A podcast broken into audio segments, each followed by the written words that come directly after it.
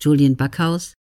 Wie erwähnt, erschienen viele ihrer Bücher in mehreren Ländern. In Asien gelten sie beinahe als Rockstar. Wie machen Sie ausländische Verlage auf Ihre Bücher aufmerksam? Dr. Zittelmann. Ich arbeite mit einer Agentin zusammen, die zum Beispiel die Lizenzen für Indien, China und Korea verkauft hat. Kürzlich habe ich einen Vertrag für drei meiner Bücher in Saudi-Arabien unterschrieben. Das hat sie auch gemacht. Es gibt aber andere Länder, wo ich durch mein eigenes Netzwerk die Verlage finde. Das war beispielsweise so in Schweden, Brasilien und Polen. Ich reise auch viel.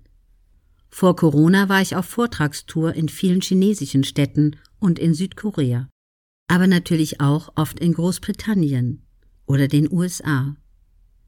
Dann war Corona-Pause, aber diesen Monat war ich wieder in Stockholm. Morgen geht es nach Warschau. In Polen kommen in den nächsten Monaten die ersten beiden Bücher von mir. Und am 1. Dezember nach Mailand. Manches geht international noch nicht.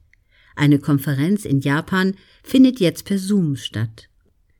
Und in Vietnam kommt man auch noch nicht rein. Ich freue mich schon auf eine Südamerika-Tour nächstes Jahr.